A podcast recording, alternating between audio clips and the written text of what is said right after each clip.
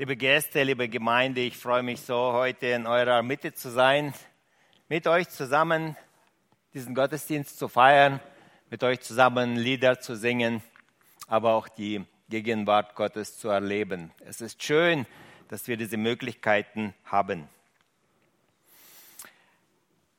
Heute fahre ich fort mit äh, einem Thema aus dem Lukasevangelium und ich lese einen Text, den ich letztes Mal schon gelesen habe, aber diesen Text haben wir letztes Mal nur teilweise angeschaut. Heute wollen wir mit dieser Betrachtung weiter fortfahren. Das Thema der heutigen Predigt heißt, der Unglaube macht blind für den Reichtum Gottes. Wir lesen einen Text aus dem Lukas-Evangelium aus dem vierten Kapitel von Vers 17 bis 30. Hier ist Jesus Christus in seiner Heimatstadt in Nazareth und er ist in die Synagoge gegangen und ich lese, was da weiter geschah. Da wurde ihm das Buch des Propheten Jesaja gereicht. Und als er das Buch auftat, fand er die Stelle, wo geschrieben steht: Der Geist des Herrn ist auf mir, weil er mich gesalbt hat, zu verkündigen das Evangelium den Armen. Er hat mich gesandt, zu predigen den Gefangenen, dass sie frei sein sollen und den Blinden, dass sie sehen sollen und den Zerschlagenen, dass sie frei und ledig sein sollen, zu verkündigen das Gnadenjahr des Herrn. Und als er das Buch zutat, gab er es dem Diener und setzte sich. Und aller Augen in der Synagoge sahen auf ihn. Und er fing an, zu ihnen zu reden, heute ist dieses Wort der Schrift erfüllt vor euren Ohren. Und sie gaben alle Zeugnis von ihm und wunderten sich, dass solche Worte der Gnade aus seinem Munde kamen und sprachen, ist das nicht Josefs Sohn? Und er sprach zu ihnen, ihr werdet mir freilich dieses Sprichwort sagen, Arzt, hilf dir selber. Denn wie große Dinge haben wir gehört, die in Kapernaum geschehen sind, tu so auch hier in deiner Vaterstadt. Er sprach aber, wahrlich, ich sage euch, kein Prophet gilt etwas in seinem Vaterland. Aber wahrhaftig, ich sage euch, es waren viele Witwen in Israel zur Zeit des Elia, als der Himmel verschlossen war und drei Jahre und sechs Monate und eine große Hungersnot herrschte im ganzen Lande. Und zu keiner von ihnen wurde Elia gesandt, als allein zu einer Witwe nach Zarepta im Gebiet Sidon. Und viele Aussätzige waren in Israel zur Zeit des Propheten Elisa. Und keiner von ihnen wurde rein als allein Naaman aus Syrien. Und alle, die in der Synagoge waren, wurden vom Zorn erfüllt, als sie das hörten.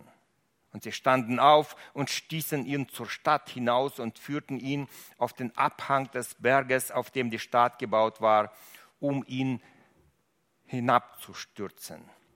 Aber er ging mitten durch sie hinweg. Wir haben in, einer, in anderen Predigten schon ähm, darüber gehört, wie Jesus seinen Dienst nach seiner Taufe begann, wie er mit Vollmacht das Evangelium predigte, wie er Wunderheil, Wunderheilungen tat und so seinen messianischen Dienst bestätigte. Er war bekannt geworden über die Grenzen des Landes. Er war bekannt in ganz Galiläa, in Samarien, in Judäa und sogar in Syrien. Und viele haben in Jesus den Messias gesehen. Und nun kam Jesus nach einer langen Zeit wieder zurück in seine Heimatstadt Nazareth, wo er aufgewachsen war. Und am Sabbat ging er wie immer, wie gewohnt, in die Synagoge. Und dort wurde ihm zur Schriftlesung die Rolle des Propheten Jesaja gegeben. Eine lange Rolle mit über sieben Meter lang. Und er fand in dieser Rolle die Stelle, die über den Messias spricht, das 61. Kapitel in unserer Bibel. Und anschließend verkündigte Jesus Christus, dass er, Jesus, das Gnadenjahr Gottes einleitet. Es entstand ein Staunen über seine Worte, aber es breitete sich gleichzeitig auch ein Misstrauen gegenüber Jesus aus. Bist du Josefs Sohn? Dich kennen wir doch. Und du willst uns sagen, dass, der Messias, dass du der Messias bist? Wir haben zwar wundersame Dinge von dir gehört, die du sonst irgendwo getan hast, aber Arzt hilft dir selber. Wenn du der Messias bist, dann musst du dich bei uns beweisen. Tu die gleiche Wunder, die du an anderen Orten auch getan hast. In Kapernaum, wir wollen sehen, bestätige dich als Messias. Die Menschen in Israel, die kannten die Schrift. Sie wussten, dass der Messias aus dem Nachkommen Davids kommen wird. Und immer wenn die Menschen sagen wollten, Jesus, wir glauben, dass du der Messias bist, dann haben sie zu ihm gesagt, Jesus, du Sohn Davids. Aber hier in seiner Vaterstadt sagen sie nicht, Jose, Jesus, du Sohn Davids. Sie sagen, bist du nicht Josefs Sohn? Damit wollen sie deutlich ausdrücken, du kannst doch kein Messias sein. Du kommst aus unserer Stadt, wir kennen dich. Mit dir haben wir auf der Straße gespielt. Das hat der Evangelist Johannes so deutlich und so klar in seinem Evangelium schon im ersten Kapitel im zwölften Vers zur Sprache gebracht. Er sagt, Jesus kam zu den Seinen und die Seinen nahmen ihn nicht auf. Als Jesus diese Ablehnung von den Menschen aus seiner Heimatstadt erfahren hat, dann hat er gesagt, die Geschichte Israels zeigt, dass ein Prophet in seiner Heimatstadt nicht geehrt und nicht angenommen wird. Ein Prophet wird in seiner Stadt gering geschätzt.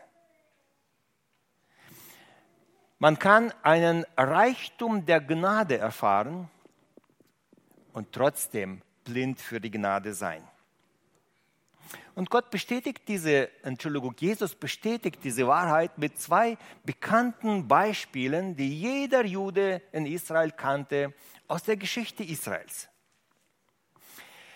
Als erstes, die Bibel berichtet uns von einem gewaltigen Propheten in Israel, von dem Elia. Er war ein Prophet, der auf Gottes Stimme hörte und wenn Elia Gott um etwas bat, dann hat Gott geantwortet. Zu dieser Zeit hatte sich das Volk Israel weit von Gott entfernt. Sie haben sich hölzerne und steinerne Götter gemacht, wie es die Heiden um sie herum gemacht haben.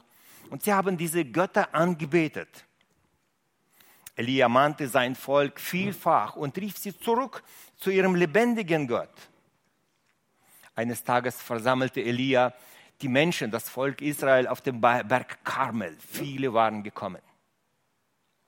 Auch die Propheten des Baals waren da. Und Elia wollte zeigen, wo der lebendige, der richtige Gott ist. Und Elia bat zu Gott, er betete und Feuer fiel vom Himmel. Meine Lieben, was würdet ihr tun, wenn ihr solche Zeichen erleben solltet? Würdet ihr so einem Propheten glauben? Das Volk Israel sah es, sie nahmen es zur Kenntnis, aber es geschah keine grundlegende Umkehr im Volk. Das Volk hat nicht Buße getan über ihre Sünden. Sie haben sich nicht abgekehrt von ihren toten Götzen zum lebendigen Gott. Mitten in dieser, äh, ja, als Antwort auf diese, auf diese Sturheit des Volkes, auf, diese, auf dieses Nichthören des Volkes, schickte Gott eine Hungersnot. Aber mitten in dieser Hungersnot wollte Gott zeigen, dass er für die Seinen sorgt. Und Gott mag es, unmögliche Dinge möglich machen. Gott hat auch, auch, ich würde mal sagen, ein gewisses Maß an Humor. Und er schickte den Elia wohin? Zu einer Witwe, die selber nichts hat. Und diese Witwe, die nichts hat, sollte den Elia in der größten Hungersnot mit Lebensmitteln versorgen. Sie sollten ihm Essen geben. Und diese Witwe hat im Vertrauen auf Gott den Elia aufgenommen, weil er ein Prophet Gottes war. Und solange Elia bei ihr zu Hause lebte, in der Hungersnot, wo es nichts zu essen gab, ist der Weizen bei ihr, das Mehl in ihrem Krug nicht ausgegangen. Und das Öl, das sie hatte in ihrem Topf, das ist nicht zu Ende gegangen. Es genügte für sie und für ihren Sohn und für den Elia, sie konnten davon leben. Es ist ein Wunder. Aber wisst ihr, was das Erstaunliche bei dieser Geschichte ist? Diese Witwe, zu der, äh, zu der Gott den Elia geschickt hatte, die war nicht aus dem Volk Israel. Sie lebte auch nicht in Israel. Sie kam aus, dem, aus Phönizien. Ähm, sie, war, ähm, aus, sie war, lebte in der Stadt Sidon, das ist an, an der Mittelmeerküste. Es gab tausende Witwen in ganz Israel. Ich bin mir sicher, viele, viele Witwen, aber auch nicht nur Witwen, sind in dieser Hungersnot gestorben. Ihnen fehlte das Brot. Aber Gott schickte den Elia nicht zu einer Witwe in Israel. Warum? Wegen des Unglaubens. Er schickte den Elia zu einer Witwe, die aus einem fremden Land kommt. Und diese Frau, die hat dem Prophet Gottes geglaubt. Diese Frau hat den Elia aufgenommen. Diese Frau hat Wunder Gottes erlebt. Das zweite Beispiel für Unglaube ähm, erzählt Jesus, äh, Jesus Christus über den Elisa. Das war der Schüler von Elia. In Israel gab es zu allen Zeiten Tausende von Menschen, die an einer unheilbaren Krankheit, an Lepra oder wie die Bibel es nennt, Aussatz krank waren. Aber keiner von diesen Aussätzigen ähm, ist auf die Idee gekommen, zum Elisa zu kommen und Elisa zu bitten, dass er für sie zu Gott beten sollten, damit sie gesund werden. Uns wird kein einziger Fall berichtet, dass ein Jude zur Zeit ähm, Elisas oder zu, zur Zeit Elias oder zu irgendeiner anderen Zeit vom Aussatz heil wurde. Aber ein fremder General aus äh, dem Volk der Aramäer, der Nahemann, hörte von diesem Propheten von einem Mädchen, der ein Dienstmädchen bei ihm im Hause war. Und als der Naaman hörte, dass da in Israel ein Prophet ist, und dieser Prophet, der hat Kraft, was er spricht, das geschieht, Gott antwortet auf seine Gebete. Und er machte sich auf den Weg und kam zum Elisa. Und er hörte auf die Anweisungen von Elisa nicht sofort, aber er hat es dennoch gemacht. Und er war der einzige Fremde, der von seinem Aussatz befreit wurde. Gott hat ihm geholfen.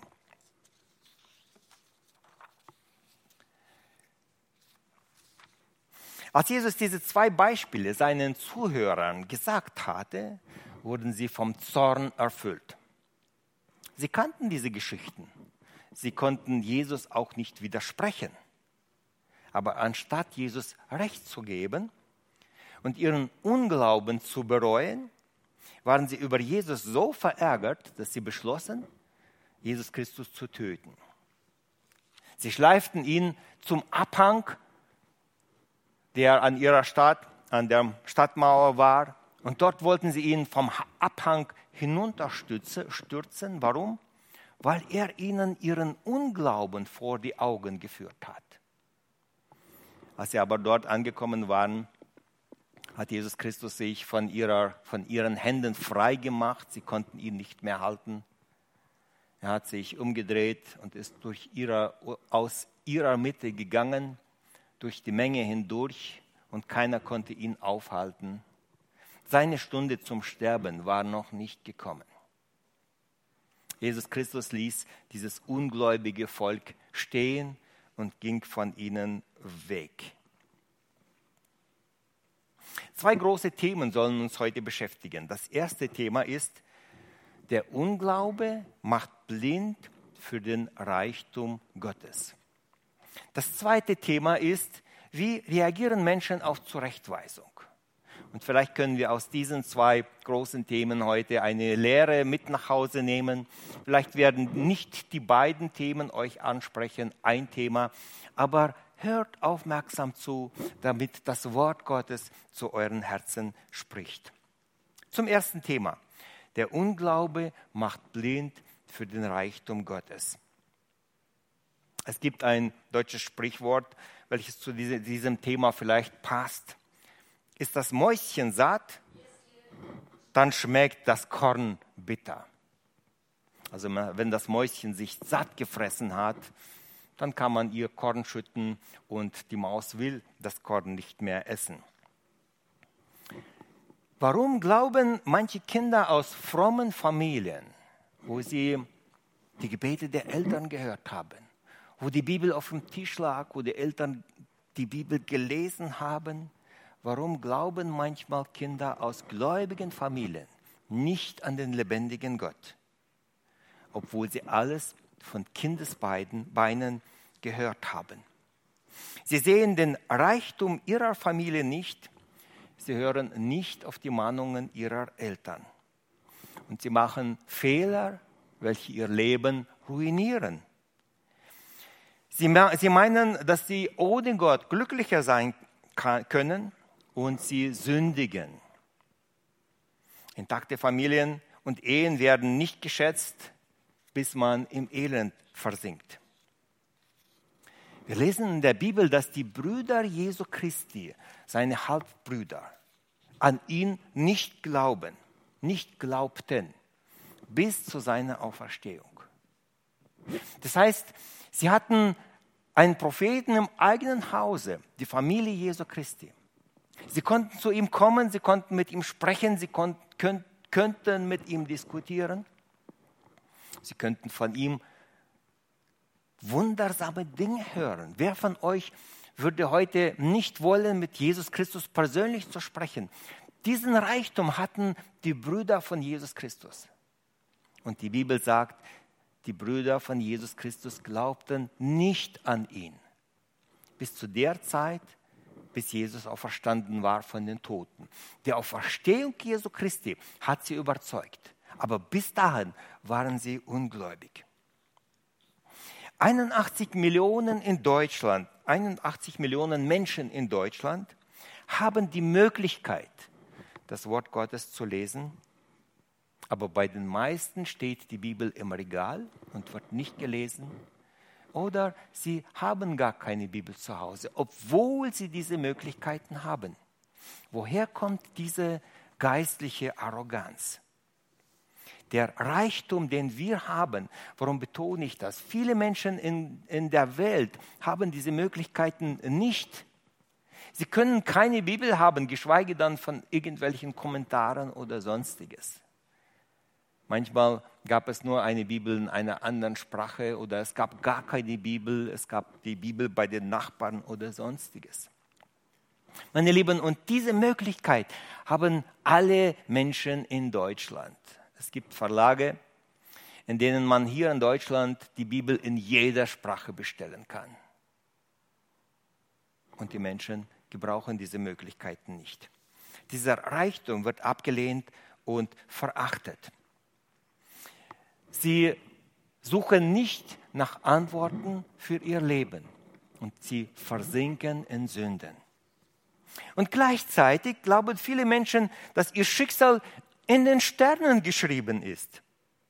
Die Sterne, die wir am Nachthimmel sehen, befinden sich gar nicht da, wo wir sie sehen, So braucht das Licht von einem Stern Aloid aus dem Sternbild der großen Bären 83 Jahre, bis das Licht von diesem Stern zu uns gekommen ist. Und wenn wir heute den Stern, diesen Stern aus dem, äh, aus dem Gestirn der große, des großen Bären sehen, dann ist dieser Stern gar nicht hier. Der war da vor 83 Jahren. Dieser Stern ist schon irgendwo sonst an einer anderen Stelle. Und Menschen schauen diese Gestirne an und sie meinen, in diesen Sternen müsste irgendwie ihr Schicksal verankert sein. Und sie glauben an tote Materie an Sterne, die Gott gemacht hat, statt an den lebendigen Gott. Und das glauben viele Menschen in Deutschland. Ihr könnt viele Zeitungen, Werbung oder sonstiges in Deutschland nehmen und ihr werdet Sternbilder und Sternzeichen und alles Mögliche finden. Warum? Weil die Leute daran interessiert sind. Deshalb wird es veröffentlicht. An den lebendigen Gott glauben sie nicht aber an diesen Unfug schon. Jeremia bringt diese Torheit der Menschen auf den Punkt. Er schaut sein eigenes Volk, das Volk Israel an und bringt diesen Unglauben auf den Punkt und sagt, Jeremia 2, Verse 12 und 13, Jeremia 12, 2, Verse 12 und 13 sagt er, entsetze dich Himmel darüber, erschrickt und erbebe gar sehr, spricht der Herr denn mein Volk tut eine zweifache Sünde. Mich, die lebendige Quelle, verlassen sie und machen sich Zisternen, die doch rissig sind und kein Wasser geben. Jesus sagt, Menschen sind bereit, aus dreckigen Pfützen die Sünde dieser Welt zu trinken, aber die lebendige Quelle Gottes, die verachten sie. Es gibt Menschen, die glauben an die Heilkunft der Steine. Bestimmte Steine haben angeblich aus dem Kosmos Energie gespeichert und jetzt kann diese Energie den Menschen helfen, sie kann Menschen heilen. Welche Energie ist das? Wo ist sie gespeichert? Kann man diese Energie messen?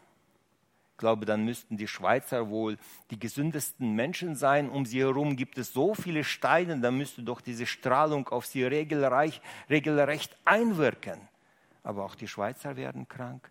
Und daran glauben Menschen, versteht ihr, daran glauben Menschen, dass diese Steine sie durch irgendwelche kosmische Energie heilen kann.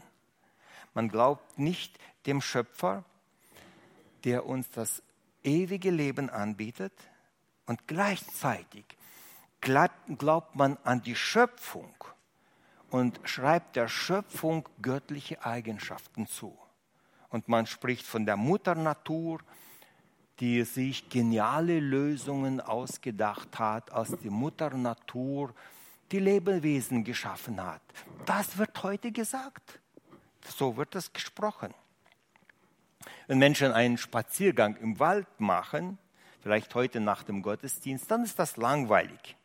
Aber wenn die Hoch Volkshochschule einen Kurs für Waldbaden anbietet, dann ist das moderne Therapie.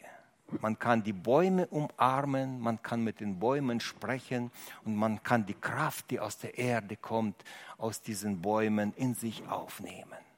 Und daran glauben die Menschen, meine Lieben.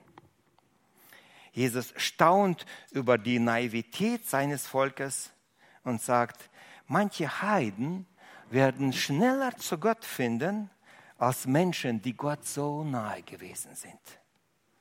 In Matthäus 8, Verse 11 bis 12, da sagt Jesus Christus, aber ich sage euch, viele werden kommen von Osten und von Westen und sie werden mit Abraham, mit Isaac und mit Jakob im Himmelreich zu Tisch sitzen. Aber die Kinder des Reiches werden hinausgestoßen in die Finsternis und da wird sein Heulen und Zähneklappern. Die, welche so nah am Heil waren, die werden es verpassen. Manche. Und die anderen, welche so weit waren, von Osten und Westen, die werden kommen und mit Abraham, Isaac und Jakob zusammen im Reich Gottes am Tisch sitzen. Die Väter haben mit Gott Wunder erlebt. Wie oft hat Israel mit Gott Wunder erlebt? 40 Jahre in der Wüste. Und nach diesen 40 Jahren, eine Million Menschen, jeden Tag haben sie ihr Essen bekommen. Gott hat ihnen Manna gegeben, bis sie die Grenze des Landes, des verheißenen Landes überschritten haben. Und ihre Kleider sind nicht zerrissen und ihre Schuhe waren nicht kaputt gegangen. Und als sie durch den Jordan gingen, dann hat Gott gesagt, hebt ganz große Steine aus dem Jordan und legt sie dort am Ufer hin, damit eure Kinder nicht vergessen, was Gott an euch Großes getan hat. Und dann kam die Zeit und die Kinder haben den Glauben ihrer Eltern verachtet und haben sich vom lebendigen Gott abgewandt. Es kommt die nächste Generation und die nächste Generation glaubt nicht an Gott. Und aus dem lebendigen Glauben entsteht Selbstgerechtigkeit und Stolz und Hochmut. Und dieser Hochmut macht blind für die eigene geistliche Armut. Und Jesus warnt und sagt, seht zu, Entschuldigung, nicht Jesus Christus, sondern Johannes sagt und warnt und er sagt, seht zu, bringt rechtschaffene Früchte der Buße und nehmet euch nicht vor zu sagen, wir haben Abraham zum Vater, denn ich sage euch, Gott kann äh, dem Abraham aus diesen Steinen äh, Kinder erwecken. Wenn die Gnade an unserer Tür klopft, dann sollte man sein Herz nicht hart machen, sonst kann man diese Gnade verlieren. Meine Lieben, wenn Gott an unsere Tür klopft, da sollten wir Acht geben. Wenn Gott an unsere Tür klopft, dann sollten wir diese Gnade nicht gering schätzen. Wer die Gnade nicht schätzt, der wird leiden müssen.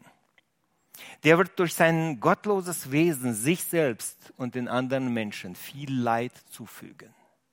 Wir meinen, die Sünde sieht gut aus, aber wenn wir die Sünde geschmeckt haben, dann merken wir, wie die Sünde beginnt, unser Leben von innen zu zerstören. Aber manchmal bekommt der Mensch mitten in diesem Leid, welches Gott zu, zulässt, mitten in diesem Leid eine Sehnsucht nach dem lebendigen Gott und beginnt ihn zu suchen. Oh, ich wünsche mir so sehr, dass wir nicht warten, bis Gott uns Leid schickt. Aber manchmal muss Gott uns Leid schicken und dann mitten im Leid beginnen wir nach dem lebendigen Gott zu suchen, wie der Gideon. Wisst ihr noch, als die Midianiter dem Volk Israel so viel Leid zugefügt haben und jedes Mal, wenn sie etwas ähm, ge gepflanzt haben, kamen die Midianiter und haben die ganze Frucht weggenommen. Und da finden wir einen, einen Mann, den Gideon. Und der hat sich in einer Kälte versteckt. Und dort hat, dort hat er ein bisschen Weizen und er drischt diesen Weizen, damit keiner sieht, dass er etwas zu essen hat und damit keiner es ihm wegnimmt. Und dort überfällt ihn eine tiefe Sehnsucht nach Gott. Und er beginnt ähm, äh, und er beginnt in seinem Herzen nach Gott zu suchen. Und dann besucht ihn ein Engel Gottes. Und dann klagt Gideon seine Not in seinem Herzen und sagt, Gideon aber sprach zu ihm, ach mein Herr, das ist äh, das Buch Richter Kapitel 6, ach mein Herr, ist der Herr mit uns, warum ist uns dann das alles widerfahren? Und wo sind all seine Wunder, die uns unsere Väter erzählten und sprachen, der Herr hat uns aus Ägypten geführt? Nun aber hat uns der Herr verstoßen und in die Hände der Midianiter gegeben in Gideon entsteht eine tiefe Sehnsucht. Ja, unsere Väter, die haben Gott erlebt. Aber wo ist Gott in meinem Leben? Bete ich zu Gott mit Zuversicht? Antwortet mir Gott? Glaube ich, dass er wirken kann?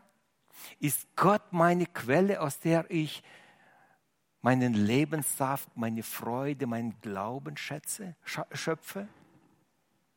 Und Gideon sehnt sich, dass er selber auch erleben kann, das, was seine Väter erlebt haben.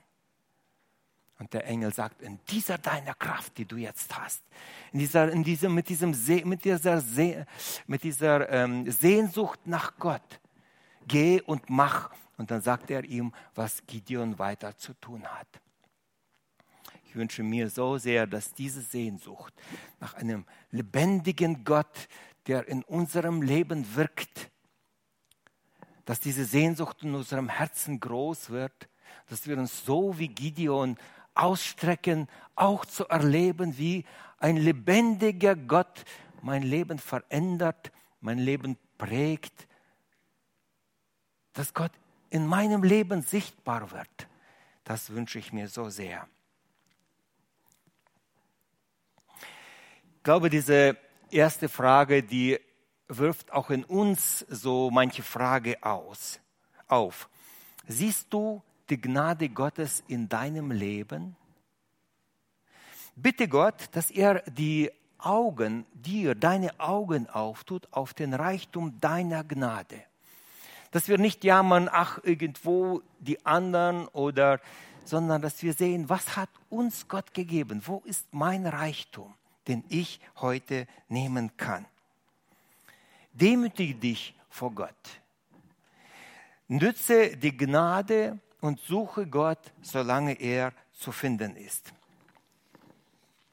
Kehre zurück zu dieser Geschichte, wo Jesus Christus in der Synagoge war, den Menschen diese zwei Beispiele gebracht hat. Und diese Menschen sind so wütend geworden, dass sie Jesus gepackt haben und sie wollten ihn töten. Das waren Menschen aus seiner eigenen Stadt. Sie waren so stolz auf ihre Religion. Sie waren so stolz auf ihren Tempel.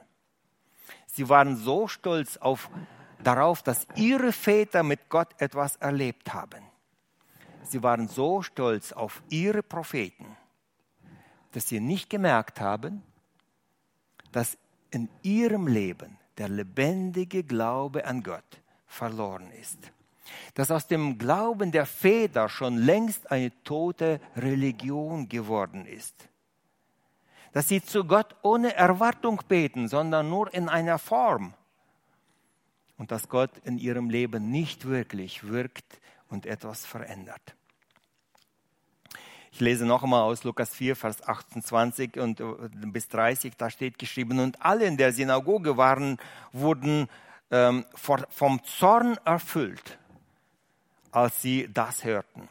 Und sie standen auf und stießen ihn zur Stadt hinaus und führten ihn an den Abhang des Berges, auf dem die Stadt gebaut war, um ihn hinabzustürzen. Aber er ging mitten durch sie hinweg. Dieser Text wirft uns weitere Fragen auf. Wie gehen wir mit Ermahnungen um? Jesus hat den Menschen etwas gesagt, er hatte ihnen die Wahrheit gesagt, aber sie wollten diese Wahrheit nicht hören. Wie gehen wir mit Ermahnung um? Warum achten wir so wenig darauf, was uns gesagt wurde, wenn jemand kommt und uns ermahnt? Und warum achten wir so sehr darauf, wer es gesagt hat? Hat er das Recht, mich zu ermahnen? Und wenn er nicht besser ist als ich, dann will ich auf seine Worte gar nicht hören. Ermahnung hilft uns. Warum denkst du darüber nicht nach, was dir gesagt wurde? Warum lässt du dich nicht ermahnen? Ist es wahr, was dir gesagt wurde? Was ist dir wichtiger, ob es wahr ist oder das, wer es dir gesagt hat? Wenn jemand dir deine Fehler zeigt, bist du bereit, es anzunehmen? Wir sind doch Christen, oder? Wir sollten uns doch ermahnen lassen. Die Bibel erklärt uns, dass Ermahnung und Zurechtweisung für uns sehr hilfreich sein kann. Natürlich sollte man auch weise ermahnen, aber das ist ein anderes Thema, das steht heute nicht auf der Tagesordnung. Wer klüger im Leben äh, werden will, sagt die Bibel, der sollte Korrektur gerne annehmen. Meine Lieben, lassen wir uns ermahnen. Wer weise im Leben sein will, der sollte gerne Korrektur annehmen. Sprüche 12, Vers 1, da steht geschrieben, wer Zucht liebt, der wird klug. Wer aber Zurechtweisung hasst, der bleibt dumm. So klar sagt die Bibel. Weißt du die Zurechtweisung ab, du wirst dumm bleiben. du wirst nicht klug werden. Wer sich nicht ermahnen lässt, der ist ein stolzer Spötter. Wie denkst du über andere Menschen? Sprüche 15, Vers 12, da steht geschrieben, der Spötter liebt nicht den, der ihn zurechtweist und geht nicht zu den Weisen. Ein Spötter, der weist die Zurechtweisung zurück. Aber wer klug ist, der geht zu den Weisen und lässt sich unterweisen.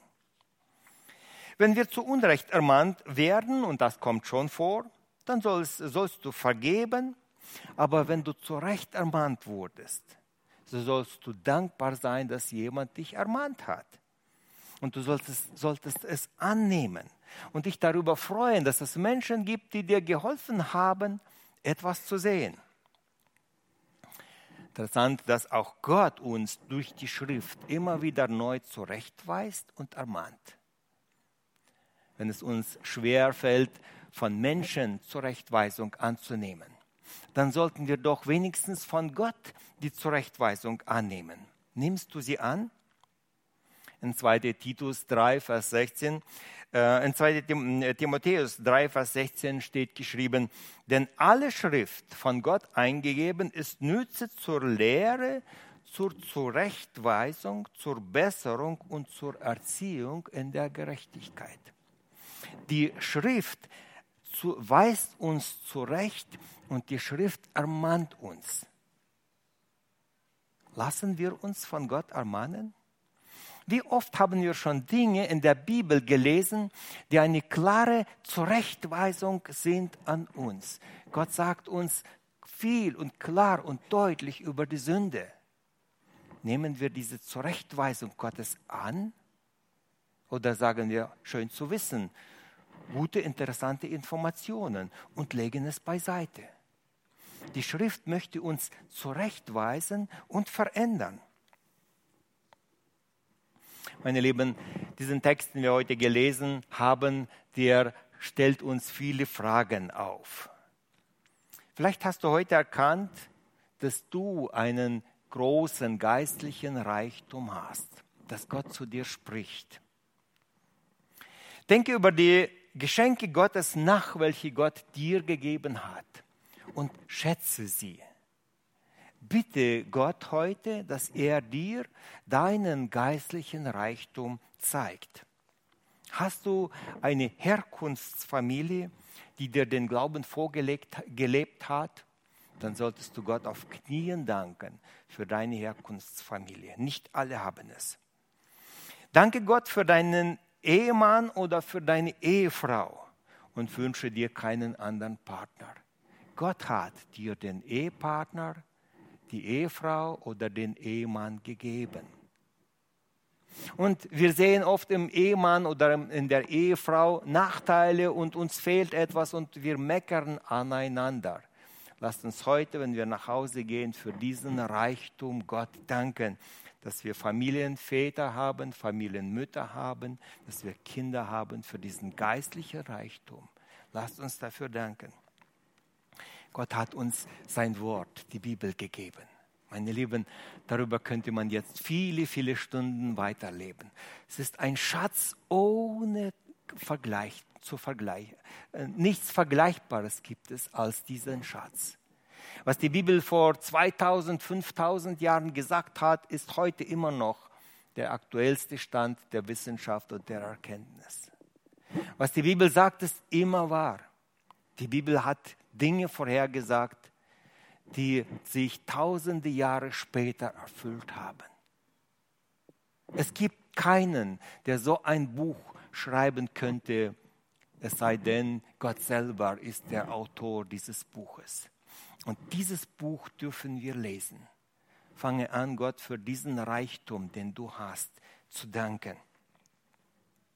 Gott hat uns eine Gemeinde geschenkt. Es gibt heute hochmütige Menschen, welche sagen, ich kann meinen Glauben an Gott auch ohne Gemeinde leben. Lies die Bibel. Du wirst erkennen, dass Gott einen Christen in die Gemeinde gesetzt hat um von der Gemeinde, von, der, äh, von den Ältesten der Gemeinde Weisung zu, unter, Unterricht, Weisung, äh, Zurechtweisung zu bekommen. Gott hat dich in die Gemeinde gesetzt, damit du der Gemeinde dienen kannst. Gott hat dich in die Gemeinde gesetzt, damit die Gemeinde für dich beten kann und dich trösten und unterstützen. Und gemeinsam werden wir stark. Gott hat uns eine Gemeinde gegeben. Das ist ein Reichtum ohne Ende. Dafür wollen wir Gott heute dankbar sein. Gott hat uns ewiges Leben geschenkt. Gott hat uns die Vergebung der Sünden geschenkt. Das gibt es nur in der Bibel und nur beim lebendigen Gott. Hüte dich vor Stolz. Sei demütig. Danke Gott. Hast du dich versündigt? Dann demütige dich vor Gott und bitte um Vergebung. Sprüche 28, Vers 13 steht geschrieben, wer seine Sünden leugnet, dem wird es nicht gelingen. Wer sie aber bekennt und lässt, der wird Barmherzigkeit erlangen. Wir haben heute beides.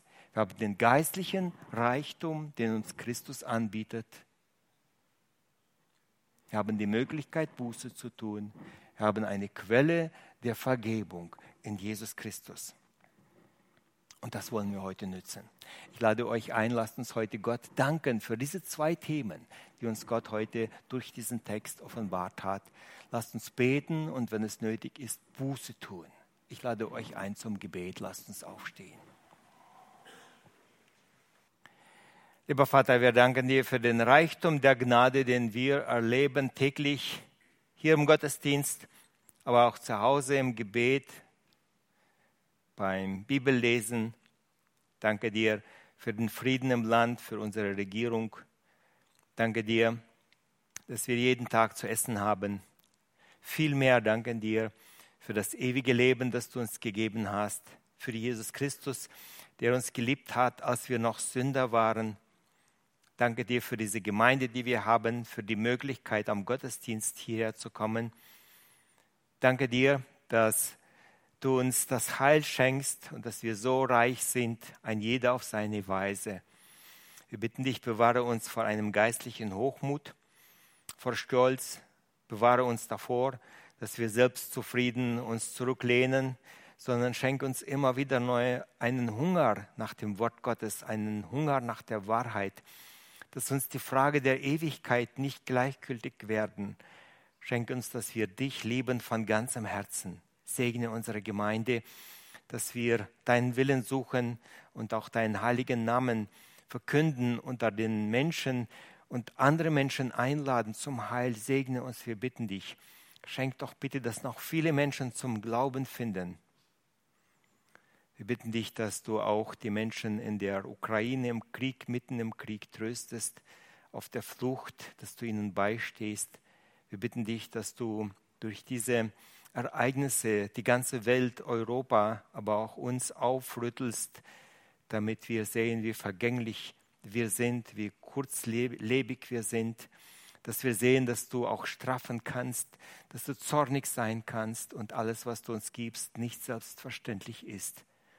Segne uns auch beim Nachdenken zu Hause, wenn wir sein werden, dass deine Gnade in unseren Herzen wirkt. Wir bitten dich darum. Amen.